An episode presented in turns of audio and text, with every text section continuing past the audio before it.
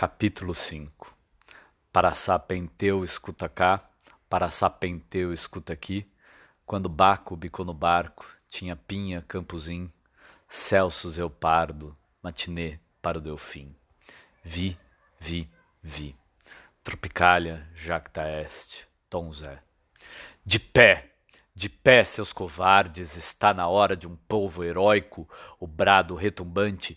Cantem, cantem a pátria, o levante da moral, gole de golpe, golpe a galope, um conto de fardas. Conseguimos conquistar com braço forte, mão amiga Vou na junta militar. É preciso fechar o regime. Vou comprar uma arma para matar o desgraçado que gozou da minha cara. Vou encarcerar o filho da puta que está no CIL, um país de degenerados que se formam em supletivos. O Brasil faliu, foi para a puta que eu pariu. A música termina.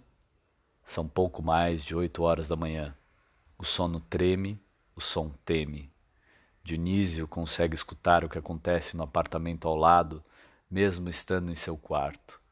O vizinho do 32 sai. Dionísio não sabe se fica aliviado.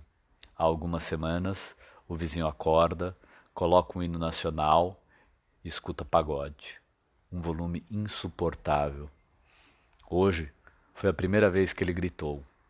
Alguns dias atrás, Dionísio sentiu um cheiro forte de queimado e ligou na portaria para perguntar o que estava acontecendo.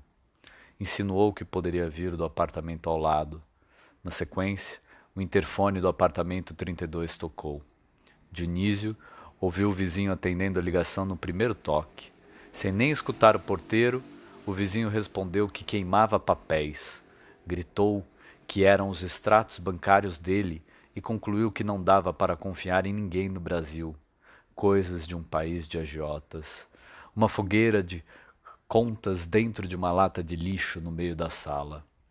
Os pedaços do quebra-cabeça se montavam como num jogo.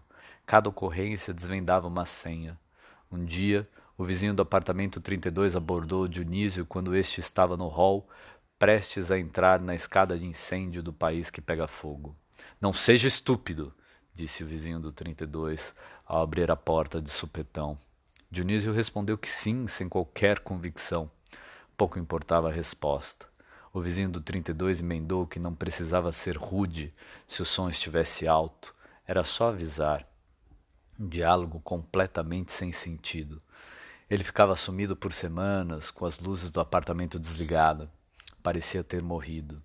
Dionísio às vezes cruzava com ele na porta de casa, quando ele voltava da padaria, o rosto abatido, máscara mascada, o cabelo oleoso, jaqueta e calça jeans surradas, nem respondia o bom dia. Quando Dionísio mudou para lá, passou meses estranhando o silêncio. Era possível apreciar o canto dos pássaros na falsa seringueira que fica em frente ao prédio, enorme. A copa sobe até o oitavo andar e os grossos galhos atravessam a rua. Raízes e troncos aéreos preenchem a calçada. Os gatos adoram ficar na sacada, de olho nos passarinhos. A sensação que tinha é de que o mais barulhento do prédio era justamente ele e não o outro. Da janela, vi o vizinho do 32 dobrar a esquina. Ele continuava a gritar frases sem nexo, ofensas.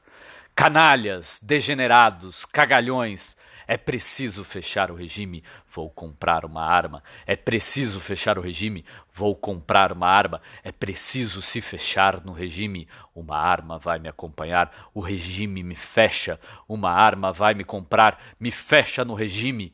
A compra é uma arma.